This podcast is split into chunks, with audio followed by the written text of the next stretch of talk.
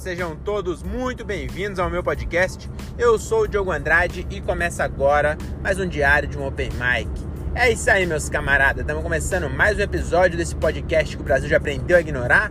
Hoje é dia 25 de novembro de 2022 e começa aqui o episódio duplo, né? Episódio duplo show de ontem que eu não gravei e o show de hoje. Então aqui teremos comentários sobre dois shows, mais muitas coisas malucas que você só ouve aqui nesse podcast que você está ouvindo agora.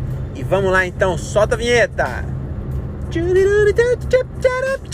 Diário de um Open Mic. É isso aí, mano. Estamos começando mais um episódio aqui, ó. E hoje é dia 25 de novembro e eu acabei de lembrar, sabe que dia é hoje?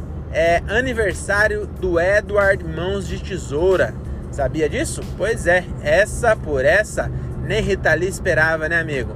Pois é, hoje parabéns aí para o Eduardo Mãos de Tesoura, não o Johnny Depp, o personagem. Eu sei que é estranho, mas hoje é o aniversário do personagem. Poucas pessoas sabem, né?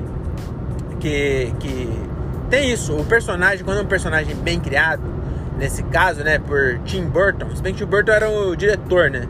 Quem escreveu a história, acho que não foi ele. Quer dizer, eu acho não, né? Eu acho. Falando eu acho, parece ser que eu não sei das coisas. Na verdade, quem escreveu foi o Jonathan Hill, né? Que ele é tio do Jonah Hill. Era o Jonathan Hill.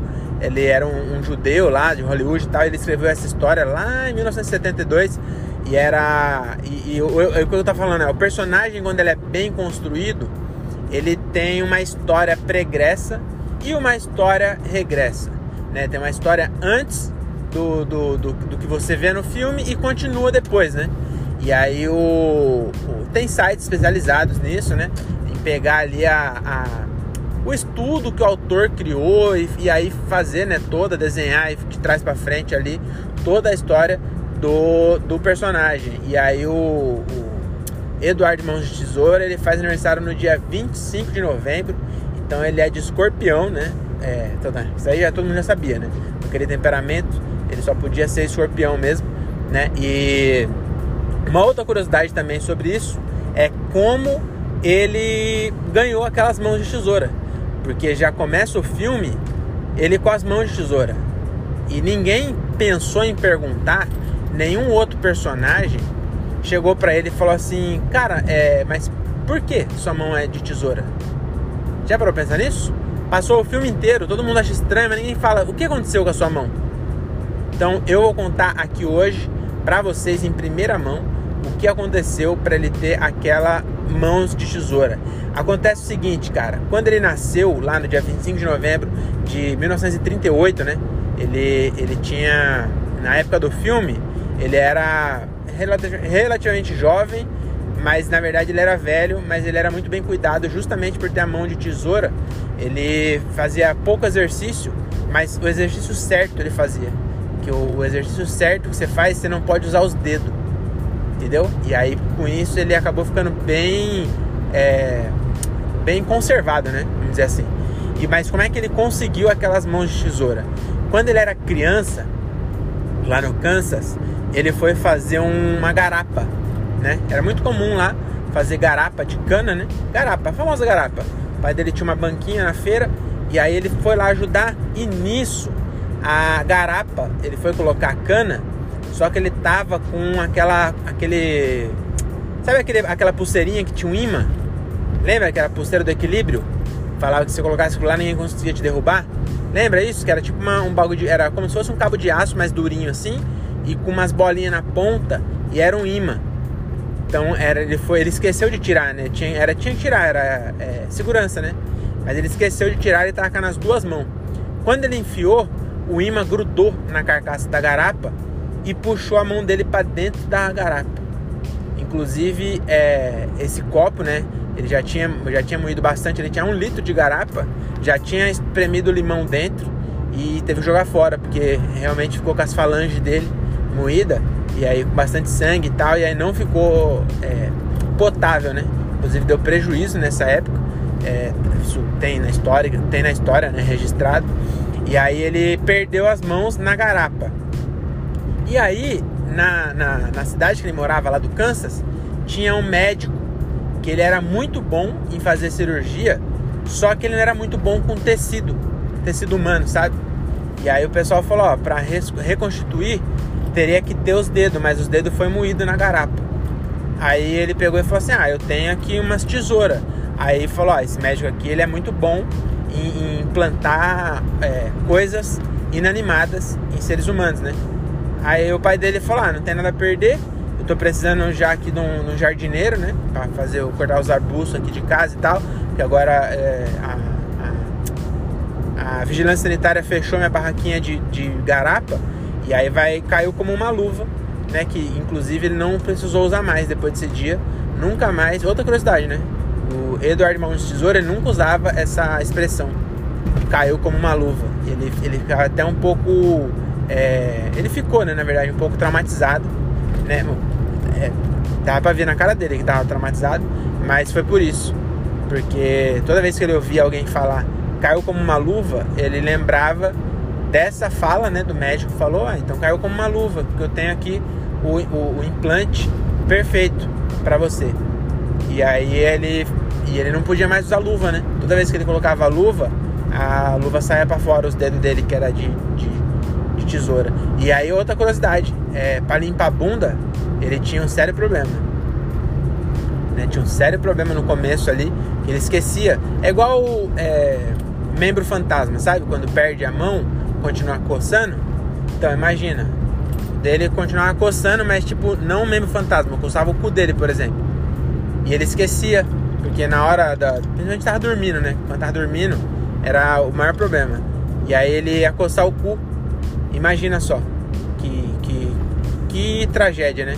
Você coçar o cu quando sua mão é de tesoura. Então tem várias, vários problemas. Outro problema também que, que eu acabei de relembrar aqui que ele. Porque ele parecia jovem. Porque isso aconteceu, ele tinha 7 anos, né? Como eu falei, ele tinha 7 anos quando aconteceu. E pouca gente sabe, mas a puberdade, né? O período ali da puberdade, quando o jovem está se descobrindo, aquela voz é, começa a dar aquela engrossada, começa a nascer os pelinhos pubiano. É, se o jovem ele não ejacular nunca, ele se mantém jovem que dispara a velhice da pessoa é ejaculação. Você pode ver que do, do zero até os 12, a pessoa é o que? É criança, porque ela não ejacula. Então, a, partir do momento que ela começa a ejacular, ela deixa de ser criança e começa a apodrecer lentamente até morrer, né? Ali com seus 70, 80 anos.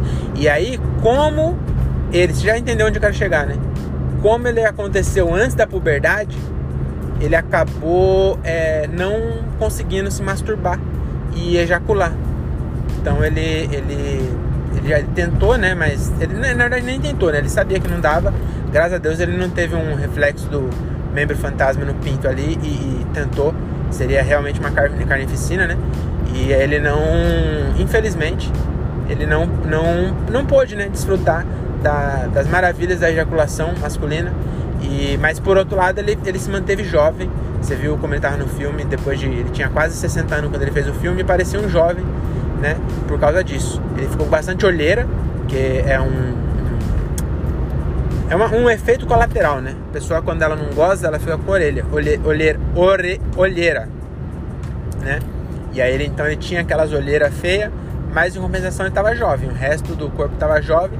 E aí uma a, continuando, né, aquela aquela curiosidade que estava falando do, do, do, do, fato dele não conseguir limpar a bunda, o que que aconteceu? Deve estar tá pensando, mas como é que ele fazia para limpar a bunda? É, o pai dele, ele era muito inventivo, né? O pai dele era era era quase que um inventor é, amador. Ele, então ele sempre estava ali pensando em alguma coisa, né, para fazer. Inclusive o pai dele inventou o compasso né, o compasso que a gente usava para fazer círculos e semicírculos na escola, foi invenção do pai do, do Edward Mãos de Tesoura.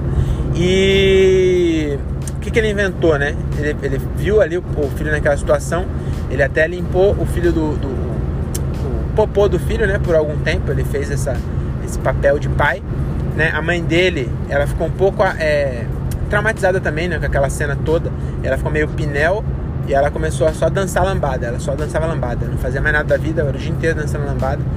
Nascia bolha no pé de tanto dançar lambada. né? E o pai acabou assumindo a barra, né? E também ele tinha um pouco de culpa, porque ele tinha dado a pulseira do equilíbrio. E aí o que acontece? É, o pai dele começou a limpar, mas falou, cara, eu preciso fazer um jeito do meu filho ficar mais independente. E aí ele teve uma ideia que a, a primeira a primeira vista parece uma ideia maluca, mas todas as ideias boas parecem maluca. Então qual foi a ideia do pai dele? Ele deu um jogo de bola de tênis, sabe aquelas Wilson? E aí o filho, toda hora que ele ia no banheiro, ele espetava o dedo na bolinha e limpava com a bolinha. Então ele tinha 360 é, é, graus ali, né, de limpeza. E aí, só que era descartável. Aí o pai dele pegou e falou, ó, é, não dá pra gente, toda vez que você cagar, você gastar uma bolinha, porque senão a gente vai ficar pobre, né? Estamos pagando agora o, o, o direitos, é, tem que pagar agora tanto o professor de lambada para sua mãe, quanto o, o danos morais, né, pro pessoal da feira que a gente acabou depois reutilizando a máquina de garapa, mas ainda tinha, é, é, tinha quatro unhas e, e, três falanges sua lá e a gente teve que. É, ficou apertado, né? Então, o que, que a gente faz agora? Eu vou. Você só tem essas seis aí, tá bom? E aí, quando você ter, terminar de usar, você em vez de jogar fora, você coloca aqui nesse baldinho. E era um baldinho com água, é, bicarbonato de sódio e vinagre que é muito bom para tirar cheiro, né? Quem é dona de casa sabe. Aí ele fazia isso, ele já usava, colocava de molho, ficava ali de molho um dia, no outro dia ele já podia tirar, aí botava para secar. Ele tinha seis dias, né, para secar e sair bem o cheiro e tal. E aí ele, onde ele andava, ele andava com aquelas, sabe aquelas, aqueles potes de bola de golfe, que vem seis, ele andava com daquele para poder se limpar. Então é isso, né? É, sobre o Edward foi só esses minutinhos mesmo, é, praticamente inteiro. Já tô saindo da Anguera agora. E agora sim vamos falar de show, né? Que é o que vocês querem ouvir de fato. Todo mundo fala, ah, eu quero saber do show. Ninguém mais quer saber de show. É tudo igual agora. O show agora é tudo igual, tudo bom, tudo top. Então é isso. Ontem eu tive show. Na verdade, eu vou falar um pouquinho assim. Ontem eu tive show no Jester Comedy Club, lá em. Acho que é Pinheiros ali. E foi um show bem legal, hein, mano. Mas eu dei uma vacilada. É. Eu, eu sempre falo, né? Que sempre tento dar dicas aqui pra galera que tá começando. Mais, começando mais que eu. Eu tô começando, mas eu tô começando já há 4 anos. Então a gente tá começando há menos tempo, né? Então eu sempre dou a dica de você tomar cuidado para interagir. E eu fui interagir e eu acabei sendo meio homofóbico ao, ao fazer interação. Foi, nossa, como ele, ele é esdrúxo. Não, não foi nada disso. Foi uma interação que foi o seguinte, ó cara, eu falei que eu fiz uma piada que eu falo que eu sou especialista de projetos logísticos. E aí o cara falou assim, ah, eu falei, o cara falou, ah, eu não fiz essa piada, todo mundo riu, tá? E um cara puxou palma sozinho. Eu falei, nossa, você gostou muito, deve ser RH. Aí a galera riu e ele falou assim, não, eu sou. É que eu já tra... eu, eu sou da área de logística. Aí eu falei, ah, que da hora, não sei o que. Aí passou um tempinho, eu falei, mas o que, que você faz? Aí ele falou assim, eu sou ator. Aí eu falei, que porra é essa? Ator da área de logística? Você, você interpreta um porta-pallet, até essa hora tava legal. Só que aí mais pra frente, ele tava do lado de uma mina. Só que ele tava sozinho e a mina tava sozinha, só tava do lado um do outro. Que lá no, no não é mesa, é só cadeira. Então tem pessoas desconhecidas que sentam lado a lado. E aí ele tava lado, eu fui fazer uma piada e queria usar alguém da, da plateia. Eu falei, ah, é sua mina? Ele falou, não. Aí eu falei assim, é, ah, esqueci. Aí ele falou que era ator, né?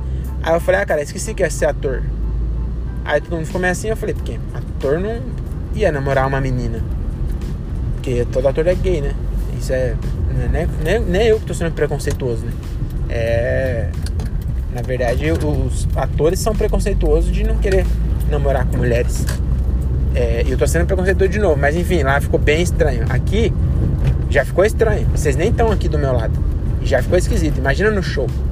Imagina no show no centro de São Paulo onde é, a, a, o pêndulo do, do, da homofobia já está começando a voltar pro eixo, já, ele já passou por lá de lá, não só da homofobia, mas de todo o resto, né? Que ele é, é, era, era, era ruim, aí foi ficando bom, aí já tá passando um pouco e tá até voltar e normalizar e ficar mais normal. Não tô falando que é normal, você entendeu? Acho que não entendeu, mas é, o que tô querendo dizer é que lá é pior ainda. Porque lá a galera fica mais. Tipo assim. É, acontece esse fenômeno com várias coisas. Não tinha. A Cynthia Rosine fez MC e ela é sapatão. É lésbica. Ela fala que ela é sapatão, mas acho que eu não posso falar sapatão. Ela é lésbica. Ela, ela gosta de patacas. E aí ela, ela perguntou se tinha algum gay e não tinha gay na plateia. Ou seja, não tinha nenhum gay na plateia, mas as pessoas que não são, elas se ofendem pelas pessoas que são. Porque as pessoas que são, na verdade, não iam se ofender.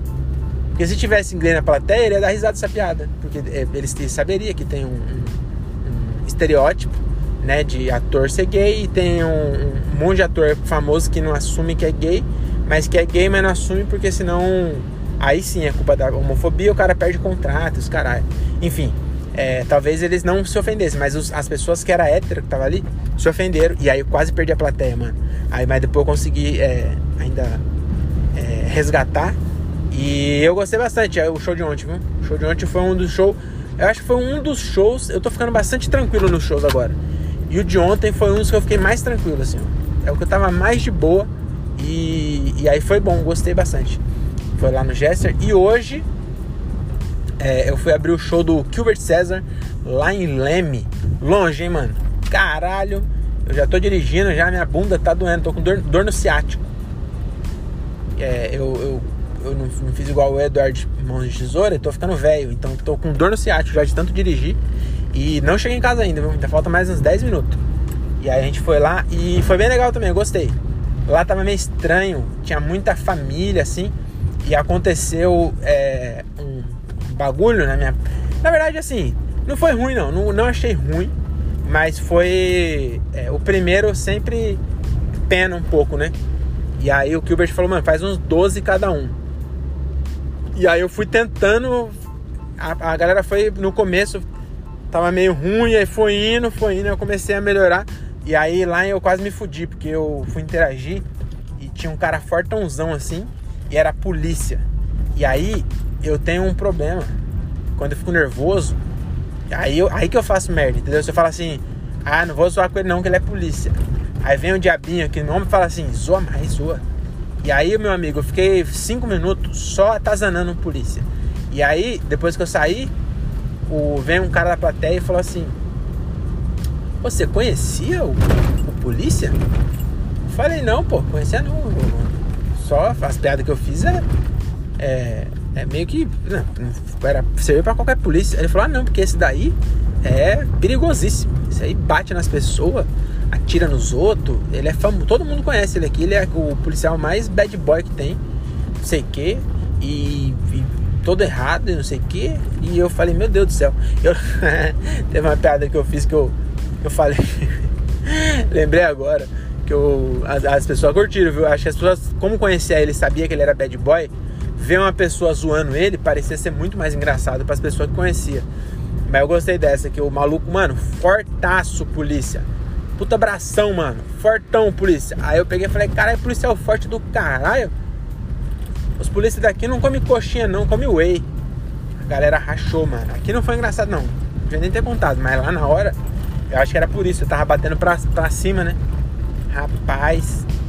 Mas, mas eu gostei. E aí, mesmo quando a piada não entrava muito, teve umas piadas que foi meio estranha, mas as pessoas estavam sorrindo.